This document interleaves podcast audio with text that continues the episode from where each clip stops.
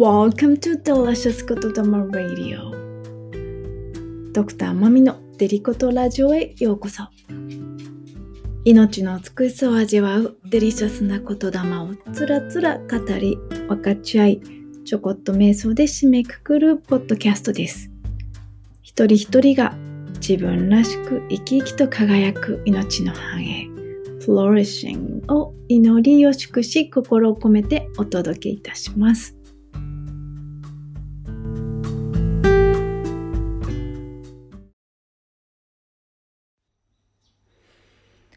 それではデリコとラジオ6月第2回目、えー、エピソード No.2 Love flows into all of my relationships 私のすべての関係性において愛が注がれ溢れています。ということを今日はじっくり味わい分かち合いしていきたいと思っています。まあ、今月6月は、まあ、愛の月だよねっていうことで、まあ、特にパートナーシップを通してつながり拡大する理解と世界ということで、まあ、毎週火曜日のウェルネスウェビナーではゲストをお迎えして、えー、お話ししていただいたり、まあ、ラジオ前回はま「I peacefully communicate with love in my heart」まあ、やっぱりコミュニケーションが鍵だよねということでそれをこう穏やかに行っていくにはっていうことでそもそも前提がっていうお話をしました。そもそも分かり合えるはずがない、まあ、ここをねちょっともうちょっと深くいきたいと思います。なぜならそこだけ聞くとええって思ったりなんかこうおっていう違和感を感じた方もいらっしゃると思うんですね。まあでもなので前回はとりあえずだからやっぱり自分だよねっていうことで呼吸に、まあ、意識を向けて締めくくりました。あそうそうでちなみに前回はその海辺で、まあ、お送りして波音が聞こえていたかと思うんですけど今日はえー、私の部屋の窓を全開にしましてですね少し少し小雨っぽいので屋内ですがどうだろう虫の音とか鳥の音とか今早朝録音なのでこのね朝の朝感っていうの？その空気感と一緒にお届けできればと思います。時々多分車が通り過ぎる音まあ、ちょっと線路にほぼほぼ面してるので電車の音も聞こえるかもしれませんけど何でしょうね。なんか完全にその自然の音も落ち着くんだけどこうたまに生活音がやっぱ入ってくるっていうのもなんか平和だなって思っちゃうんですね私。まあここういうところで生まれ育ったからかもしれないですね。もし都会で生まれ育っていたら自然の音よりももしかしたらその都会の喧騒みたいな方が落ち着くかもしれないし、うん、まあそんな感じで今日はこんな田舎の朝のエネルギー感をバックグラウンドにお届けしたいと思います。でテーマに戻ってきますが、まあ、そんな感じでね今月はテーマがあるからこそそして前回あやっぱり自分とのコミュニケーションだなっていうことで私はそこにフォーカスして、えー、過ごしてまいりました。たまたまなんか自分のこのブログたまに書いてるんですけどそこになんかテックエラーで入れなくっ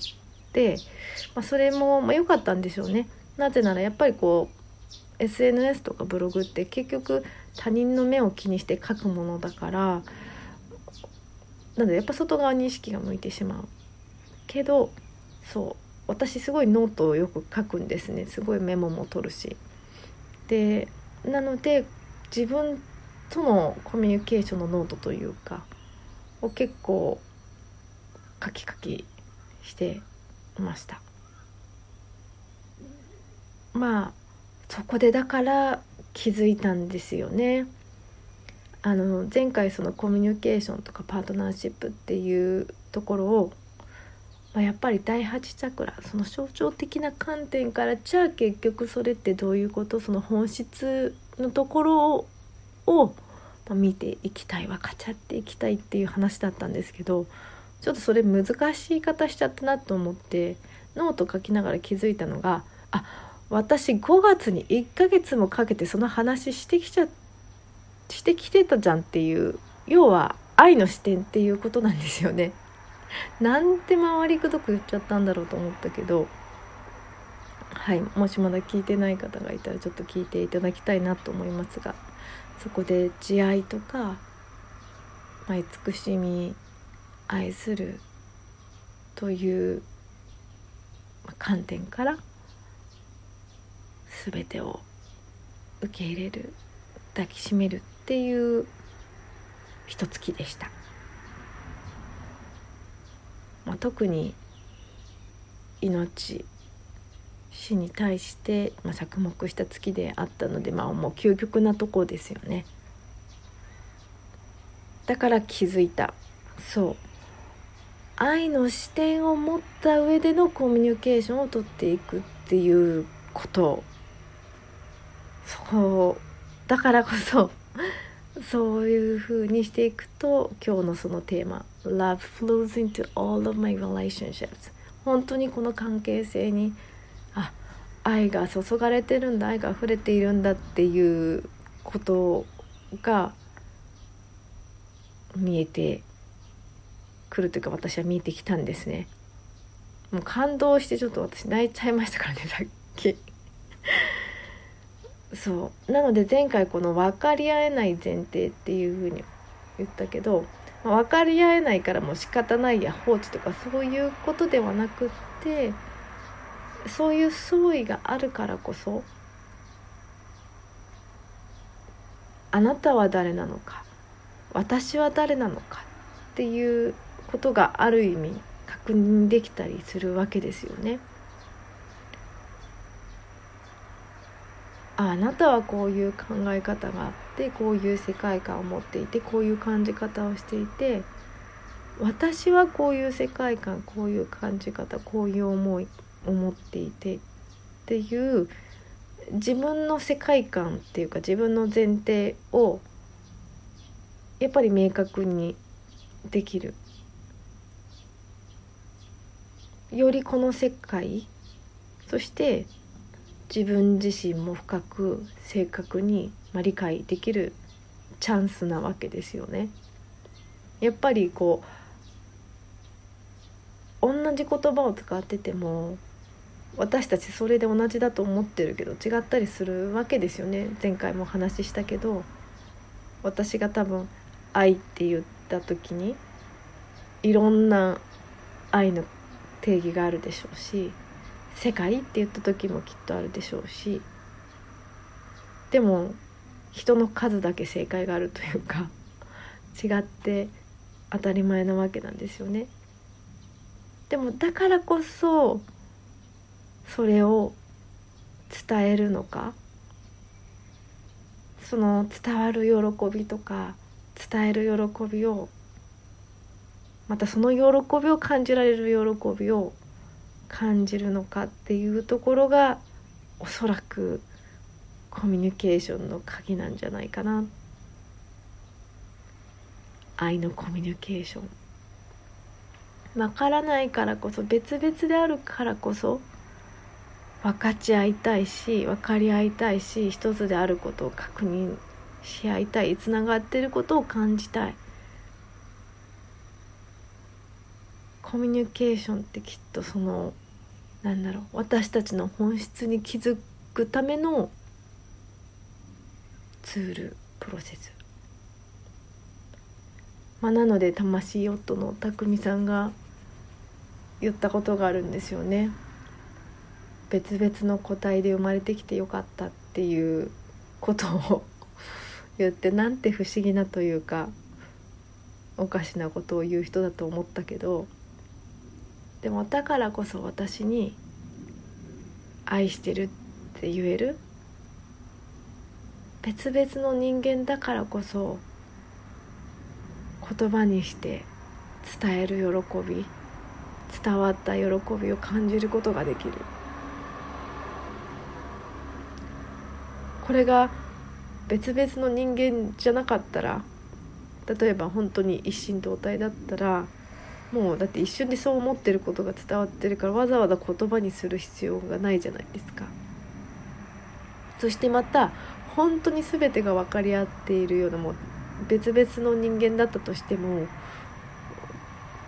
なんだろうコミュニケーションっていうかもう全て分かってたらあえて言葉にする必要がない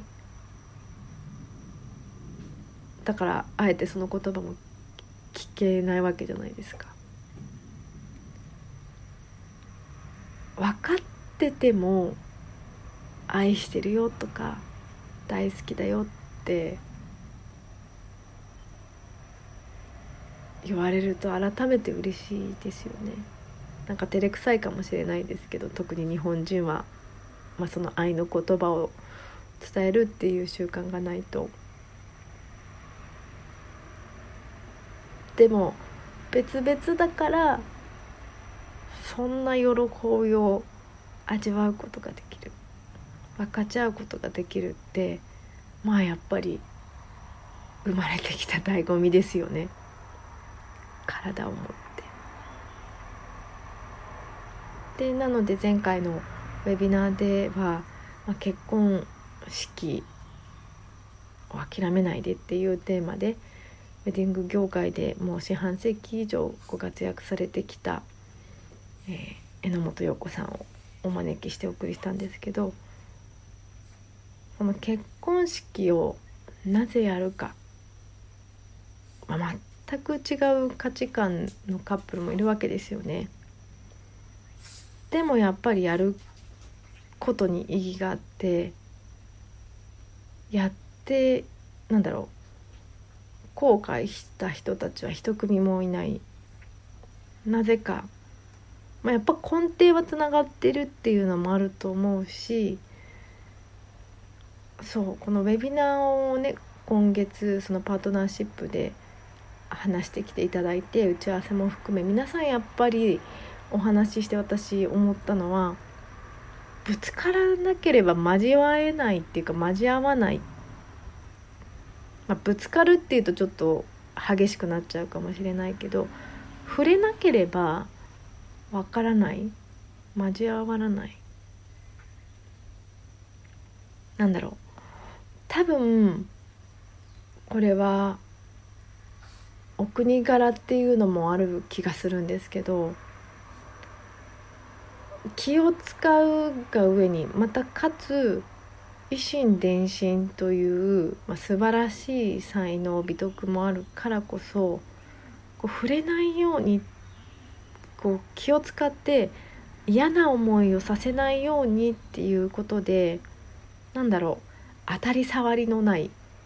まさにこの触れないコミュニケーションっていうのが結構多いんじゃないかな。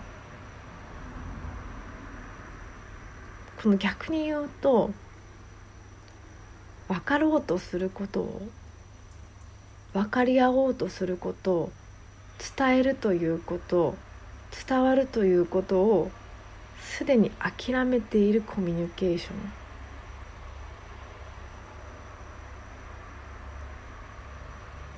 まあ、一言で言うと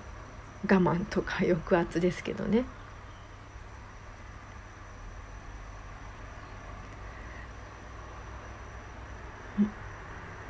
もしかしたらこれかってちょっと私思ったんですよね。だってこの嫌な思いをさせたくないっていうのは結局自分も嫌な思いをしたくないっていうことなわけじゃないですか。ってことは絶対自分の中にその嫌な思いをした記憶があるわけですよね。自分がその嫌な思いを知っているからその辛さ痛みを知っているからそこに触れてほしくない。触れてほしくなかったら触れないですよね。なのでこういうこう表面的なというか仮面のコミュニケーションだとやっぱり良かれと思って触れてないけどやっぱりそこが本質本音じゃないからやっぱなんかずれてきたりとか誤解が生じたりとかなんだろう平行線上のままなの。かもしれない。でそう。それってでも多分ね寂しいんだと思います。そう。まあ今私が直面しているなんか直面しているっていうと大げさすぎるな。まあでもちょっとこう受け入れがたき特に私にとってはその痛みというかやっぱこうトラウマみたいなのをこうその痛みをぶり返すようななんだろうな現実というかがあってである人とお話をしている時に分かっていてもそれに触れてこない人ももちろんいるしまあだからそれはね関係性においてだと思うんですけどねだからそこも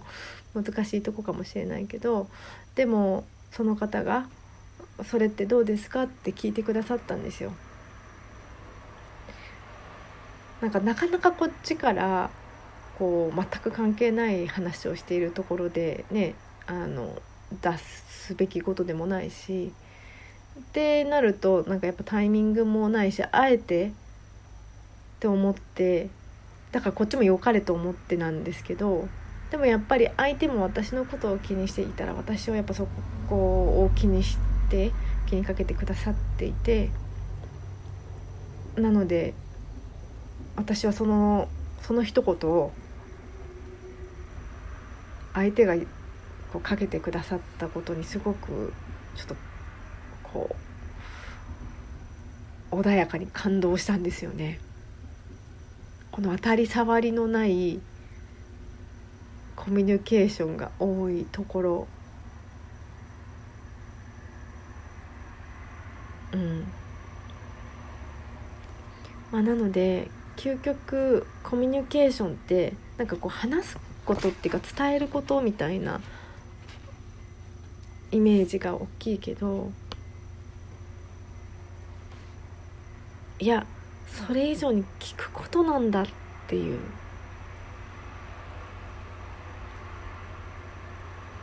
黙ってまず聞くこと。自分の中からそうやって溢れる思いがある。相手から溢れている思いがある。根底から分かち合いしたい。分かり合いたい。確認し合いたい。伝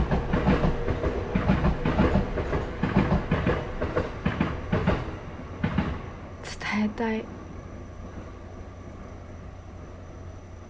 その思いが溢れている。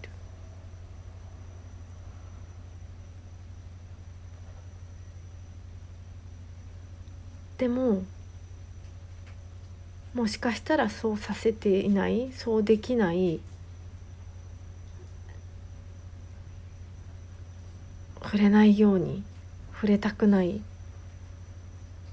何かがある。まあ、これが多分ざわざわしてるからなかなかこう黙ることができないというか聞くことができないから多分ビャーって言ってしまうのかなと思うんですけど。この不安というかねふさしてきたもの、まあ、だからここでやっぱり前回というか先月のコンパッション慈愛愛の視点なんですよね。コンパッションっていうのはもうそのままそのままその言ってしまうとこう共に苦しむっていうような語源になってくるわけですよね。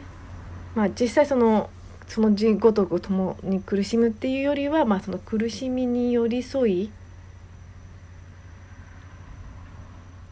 理解することで分かち合う分かり合う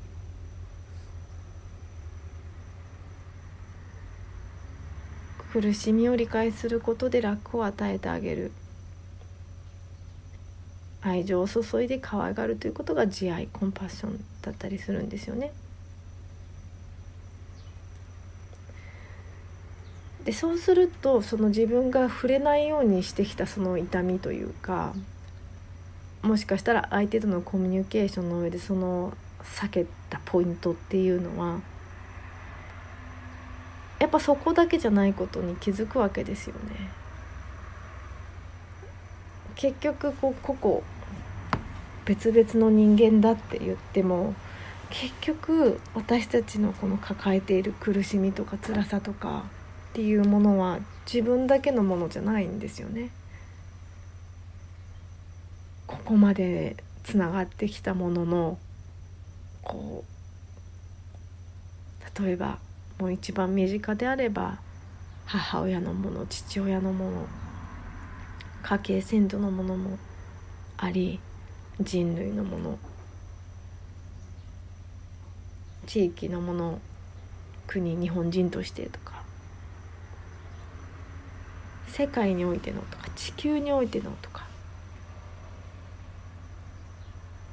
っていうのが分かってくるわけですよね。だから私たちがそこを気づいてあげることであそうだったんだなって理解することができるし感じることで、まあ、癒すことができるわけですよね自他ともに。まあ、癒すっていうのは、まあ、これも何度も言うけど全体性に戻る要はあこれも全てこの一つなんだっていうこうまるっと受け入れる解決するっていうことではないんですよね。これに愛の視点。だこれが愛の視点なんですよね。象徴的に見る。ただ苦しみくる辛いとかそういうことじゃなくってこの全てのこの経験にはあこういう意味があったんだ。こういうことだったんだっていう本質を見ることができる。それをやっぱり見逃してしまうとどうなるかっていうと傷の言葉で話し続けてしまうことをしてしまう傷の言葉っていうのは、まあ、分かりやすく言うと被害者的視点ですね。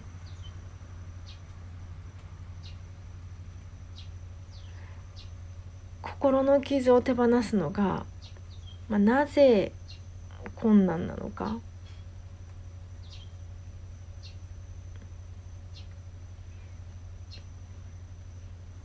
こんなにも苦しんだから辛かったから悲しかったから許せなかったからっていうのをやっぱりずっと抱えたままににしてしまうとそれをねやっぱり言い訳にしちゃうんですよね。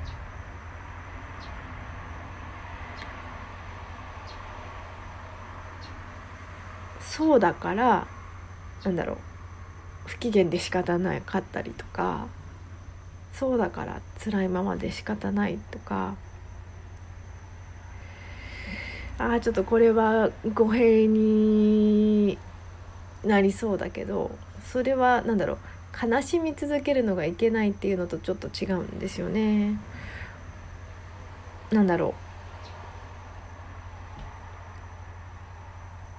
うまあこの傷の言葉が悪いっていうふうに言ってるわけじゃないんですよね。やっぱり同じ痛みを経験したからこそそれがまた基本言語というか共通言語になったりするわけですよねだからなんとかの被害者の会とかあるし、まあ、もっと大きく言うと戦争を起こさないにしようとかっていうこともそういうことですよね。だからそこから学んできたでもそう大事なのは戦争が悪かったっていうことじゃなくって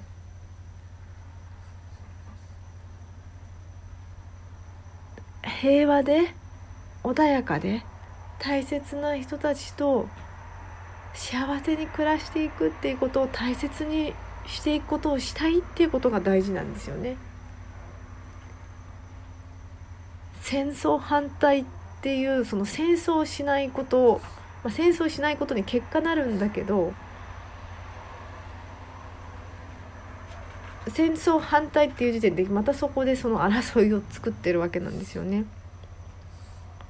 それが傷の言葉。戦争で痛みを味わったからこそだから戦争に対してまたなんだろう。戦争があることに争いますっていうこの傷の言語を使い続けることでなんかループにはまっちゃうっていう。そうではなくって愛の視点を持った上でその傷が癒えたその本当の状態？本当の望み？それを明確にしてそれを分かち合う。それを聞き出す。それを語り合うっていうのが愛のコミュニケーション。まあ、だから結局誰かを愛するっていうことは、まあ、自分を愛することになるし頑張って誰かを愛そうとか役に立とう喜ばせようと思ってももうよく言うけど人のためっていうのはまあ偽物になってしまうっていうのはまず自分が自分自身を十分に理解しているか。この理解しているかっていうところが、まあ、多分慈しみのところになるんだけど自分の苦しみにちゃんと寄り添っているか。そこを理解しているか。そこを愛の視点で傷の言葉から愛のコミュニケーションへとちゃんと変容させているか癒したか。そしてその愛そうやって分かち合うその聞く姿勢をとっているか。まあだから本当になんだ解決するとかじゃなくてただ聞く。ただ聞くという愛し方。命そのものの在り方を受け入れる。聞くっていうのはそうしようというもうまさにアクティブな愛のコミュニケーションですよね。もう言葉を超越した。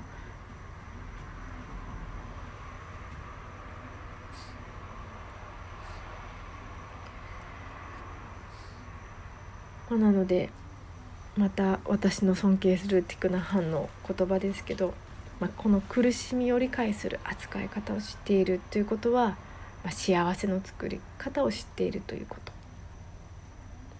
私たち一人一人が幸せであればもちろんこの世界も幸せになるっ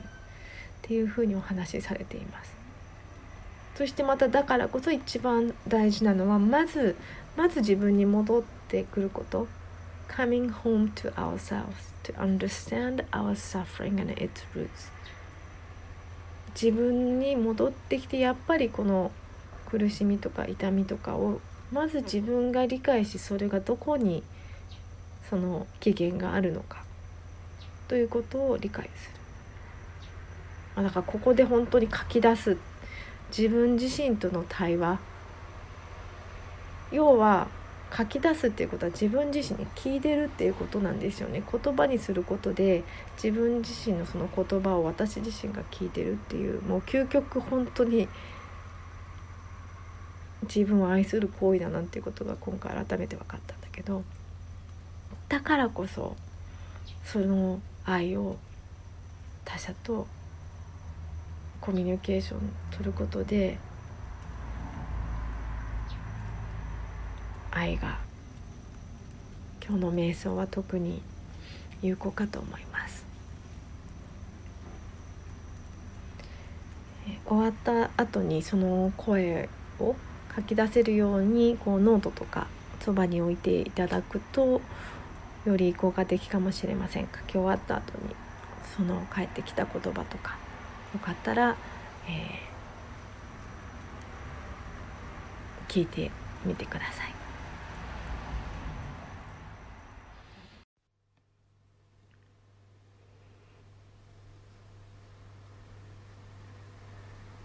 自分自身に戻り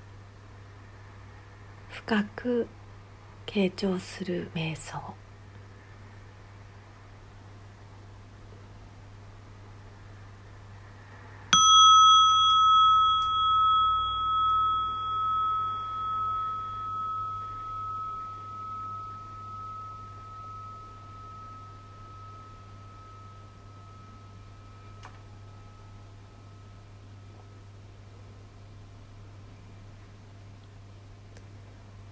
ったりとした呼吸を続けていきます。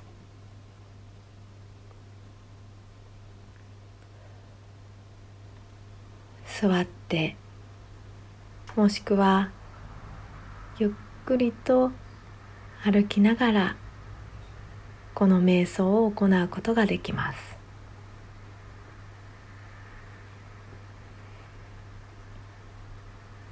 ゆっくりと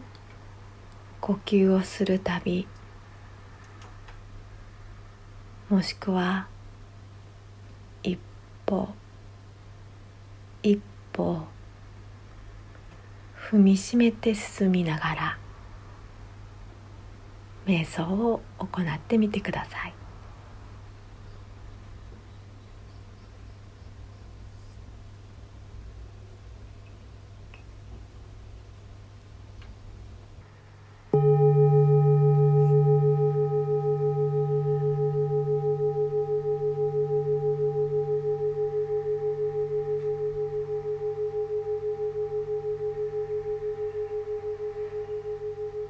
私はここに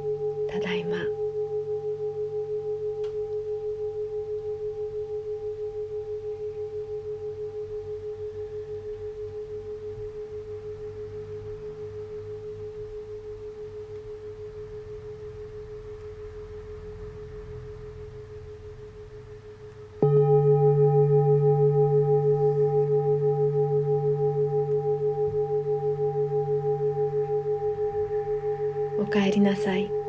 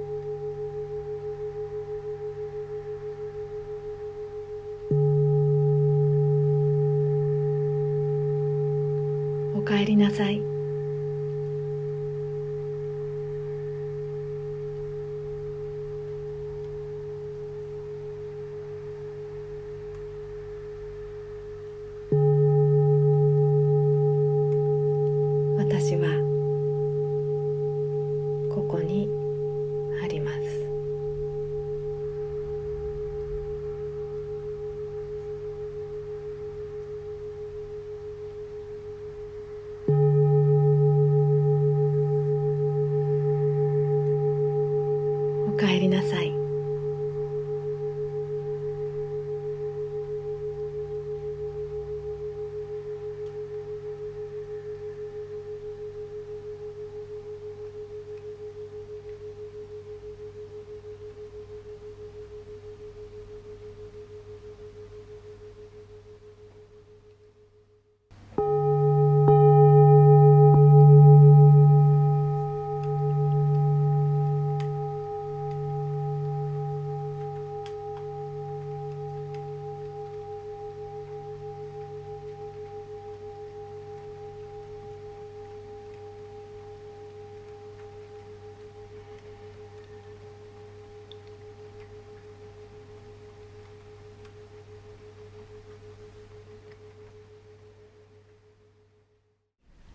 私はこれまであなたがどれだけ悩んできたのか。心に何か抱えてきたのか。辛いことや苦しいことがあったのかを知っています。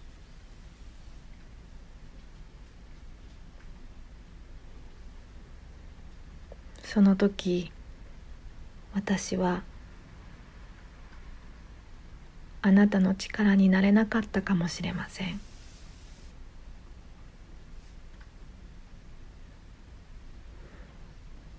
もしかしたら状況を悪化させてしまったかもしれません。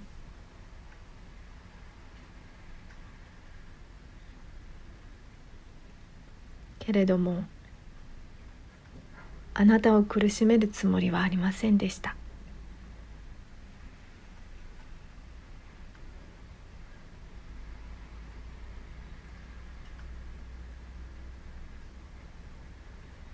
ただ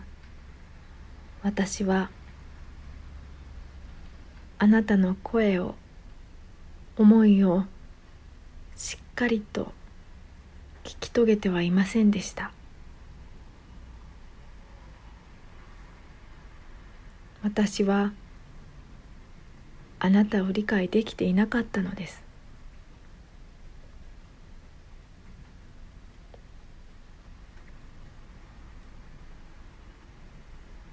私には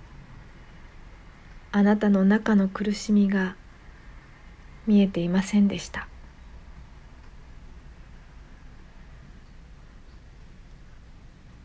だからこそ今あなたが思っていること伝えたいこと悩んでいること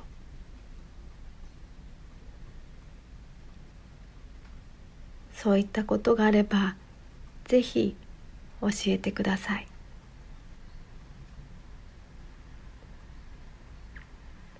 私があなたを理解できるようあなたのことを教えてもらえますか？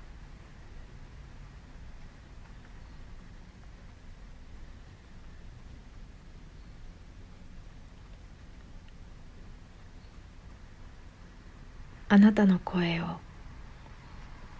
聞かせてもらえますか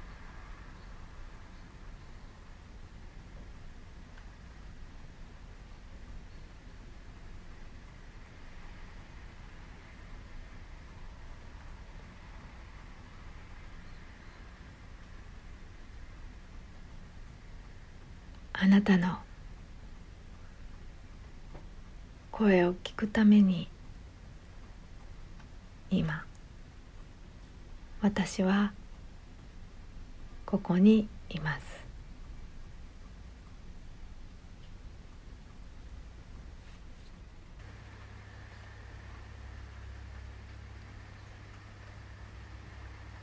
あなたの声を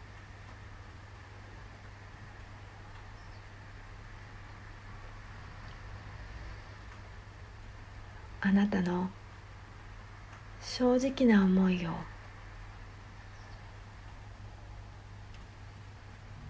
聞かせてください。